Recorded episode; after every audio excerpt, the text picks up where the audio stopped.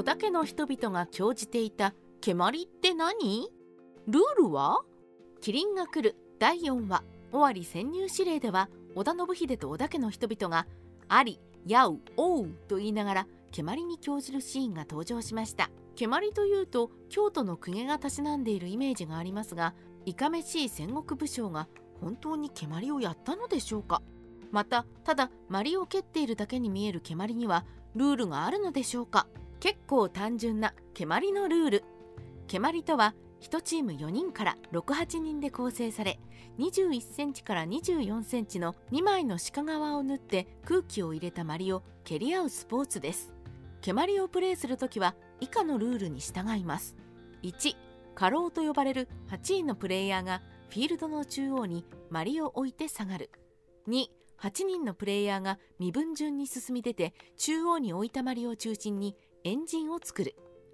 3家老が進み出て中央に置かれた鞠から3歩ほど手前でしゃがみそのまま進んで右手の親指と人差し指で鞠の皮をつまみ鞠を右に向けて左手に添え腰皮を横に袋を上下にしてしゃがんだまま3歩引いて立つ。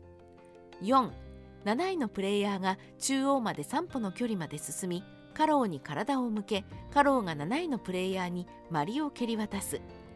57位プレイヤーから第1第2第3第4第5第6第7第8とマリオを蹴渡し最後に第8位のプレイヤーから剣と呼ばれる第1位プレイヤーにマリオを蹴り渡して一巡させる。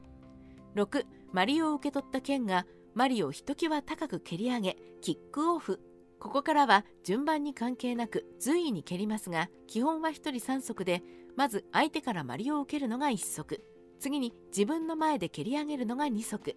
最後に他のプレイヤーに蹴り渡すのが3足となります。少し儀式が多いですが順番に分けるとそこまで複雑なルールではないですね。蹴鞠にはマリを地面に落とした人間が負けになる個人戦といつまでマリを蹴り続けられるかのタイムを競う団体戦があったようです。織田信秀に蹴鞠を教えたのは誰？では「キリンが来る」で織田信秀やその家臣に蹴鞠を教えた公家は何者なのでしょうか？実はその公家の名前は文献に残っており飛鳥井正綱と言います。天文2年1533年織田信秀に壊れて尾張まで下校し諸畑城清洲城で蹴鞠会を開催し多くの織田家の家臣を門弟にしたことが時継狂気の記録から見受けられます。飛鳥井家は歴代の蹴鞠と和歌に引いてた公家でしたが戦国時代には京都が戦乱で荒れ果てて公家が地方に所有していた荘園からの収入も途中で断絶してほとんど入ってきませんでした。そこで食うに困った公家は背に腹は変えられないとして田舎者だけどお金と権力はあり京都の文化にコンプレックスがある地方の大名を回り蹴鞠や和歌を教えたり添削したりしつつ入門料を取るなどして収入を得ていたのです。生活に追われてやったこととはいえ日本各地に国が自らのお家芸を伝授していった結果として日本各地の文化レベルが上がったのも事実でした。もっとも地方の武士も内心ではこんなものの何が面白い？と思っていたかもしれませんけどね。どうして蹴鞠の掛け声はあり、やお、おうなのか。キリンが来るでは蹴鞠に興じている織田家の武士たちがあり、やお、おうと掛け声をかけつつマリを蹴っていましたがこの掛け声は何なのでしょうか？これは平安後期に出現した藤原成道という蹴鞠の天才が蹴鞠の腕をさらに上達させるために1000日間毎日蹴鞠の練習を行う誓いを立て誓いを成就したちょうど1000日目に夢枕に3匹の猿の姿をした精霊が出現しその三猿の名前がアリ、ヤウ、オウだったからと言われています。